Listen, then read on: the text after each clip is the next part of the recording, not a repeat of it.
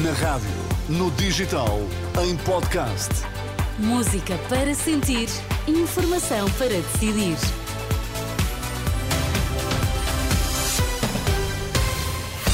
Passam 3 minutos do meio-dia, vamos às notícias. Vítor Mesquita, o que é que temos em destaque esta hora? Morreu Alexei Navalny, opositor de Vladimir Putin. Pedro Nuno Santos quer explicações ao país da Procuradora-Geral da República e consenso alargado para a reforma da Justiça. São estes os destaques. Vamos à edição do meio-dia. Morreu Alexei Navalny, um dos principais opositores de Vladimir Putin.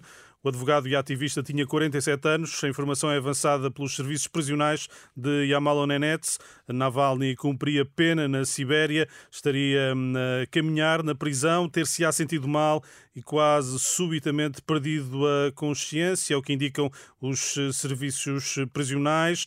Entretanto, o Kremlin diz eh, não ter qualquer informação sobre as causas da morte de Navalny, além da informação que está no comunicado emitido pelo serviço prisional. O porta-voz eh, Dmitry Peskov diz que a morte está a ser investigada.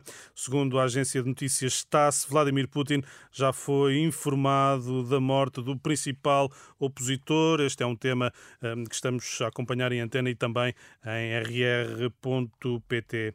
Um navio russo foi ontem monitorizado pelas autoridades portuguesas. A Marinha revela que um navio de investigação científica russo passou em águas territoriais portuguesas durante a navegação para norte, tendo sido acompanhado pelo Centro de Operações Marítimas e uma embarcação da Marinha hum, Portuguesa. O secretário-geral do PS defende que a Procuradora-Geral da República deve dar explicações sobre os mais recentes casos de justiça, na origem de críticas hum, ao Ministério Público, de visita a obras de habitação pública em Lisboa. Pedro Nuno Santos lembra que o programa eleitoral socialista prevê medidas na hierarquia do Ministério Público. O líder hum, do PS pede desde logo explicações de Lucília Gago. Perante o clima que está instalado, ganhávamos todos se a Procuradora-Geral da República desse uh, explicações. E nós uh, prevemos no nosso programa a clarificação dessa relação de poder hierárquico e achávamos, aliás, muito importante que os outros partidos pudessem pronunciar sobre a proposta.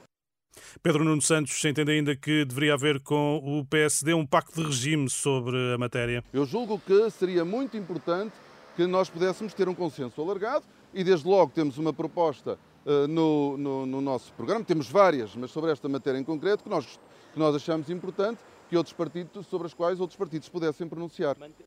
O líder do eh, PS, Pedro Nuno Santos, esta manhã em Lisboa, os magistrados do Ministério Público devolvem as críticas de vários atores políticos nos últimos dias na sequência do processo da Madeira. O presidente do Sindicato dos Magistrados, Adão Carvalho, lamenta que as críticas surjam de quem tem ou teve responsabilidades políticas. Olho sempre com eh, grande preocupação porque pessoas que não conhecem os processos, que não conhecem exatamente o que é que existe, que provas existem e os factos que estão nos processos, nem podem conhecer e que já tiveram ou têm responsabilidades políticas que de forma leviana eh, teçam comentários sobre processos da justiça, que deve ser independente, e as pessoas são livres de fazerem os comentários. Penso é que pessoas que ou tiveram no passado ou têm responsabilidades políticas devem ter uh, uma cultura de respeito pelas instituições. O presidente do Sindicato dos Magistrados do Ministério Público, Adão Carvalho. E para discutir o futuro político da Madeira, Marcelo Rebelo de Sousa está já reunido esta hora com o representante da República para o arquipélago, Irineu Barreto. A Comissão de Proteção das Crianças e Jovens aponta para o final do ano a conclusão do estudo sobre abusos sexuais de menores. É uma informação confirmada à Renascença. O trabalho está a ser realizado em conjunto pela Comissão e pelo Instituto Nacional de Estatística.